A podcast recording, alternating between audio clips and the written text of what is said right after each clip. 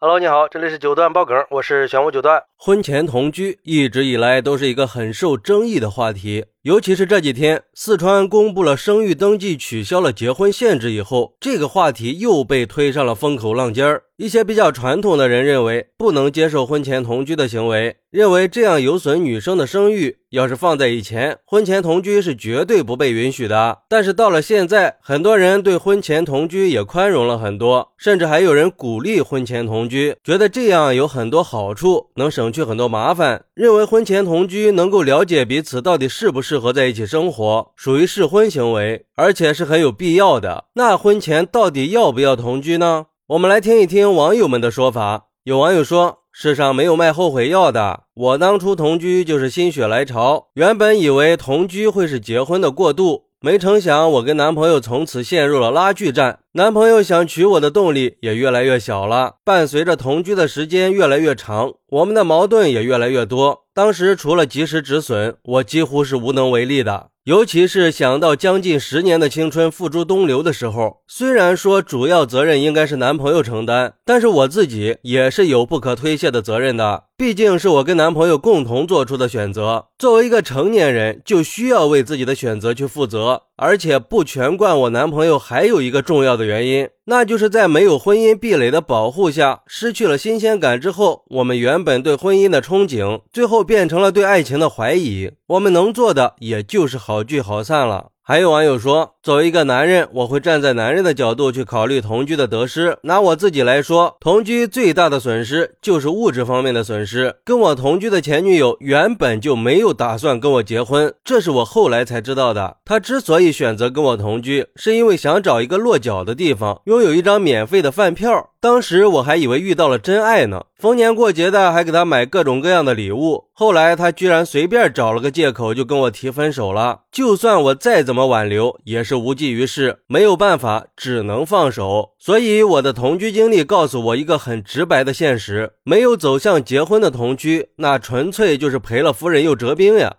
也有网友说，我觉得婚前同居啊，没有哪一方能够真正的占到便宜的，吃亏是肯定的，只不过是谁吃亏多谁吃亏少的问题。我跟我男朋友虽然是自由恋爱，但是我们婚前一直都没有选择同居，相互之间那种朦胧的感觉一直持续到了结婚的时候。因为越想揭开相互之间的神秘面纱，结婚的念头就会越强烈。恋爱它本来就是谈情说爱的呀，如果你提前做了结婚的事情，那搞不好就是变相的把拔苗助长了。其实我觉得吧。婚前同居，它就是把双刃剑。婚前同居，它本身是没有问题的，但是两个人同居之前，一定是建立在跟对方有长时间的了解，然后才能有同居的念头，而不是说基于什么激情，随随便便的你就同居了。只有建立在跟对方有长时间的了解之下选择的同居，才能在同居之后完完全全的去了解对方。也只有在这种情况下的同居，才能在激情消退之后，能够真正的去审视自己的内心。问一问自己，到底是不是爱对方的？毕竟，只有爱情才是建立婚姻、建立家庭的基础嘛。当然，同居可并不是恋爱的必经之路。我们必须要正视同居这个事儿本身的意义。我们要明白，婚前同居它是一个可选项，而不是必选项，是给奔着婚姻去的两个人一次试错和及时止损的机会的。钱钟书先生曾经就说过，婚姻以后的蜜月旅行是次序颠倒的，应该先旅行一个月，一个月舟车仆仆以后，双方还没有彼此看破、彼此厌倦，还还要维持原来的婚约，这种夫妻保证不会离婚。不过，如果你是一个思想比较保守的人，不能接受同居，那完全可以选择不同居。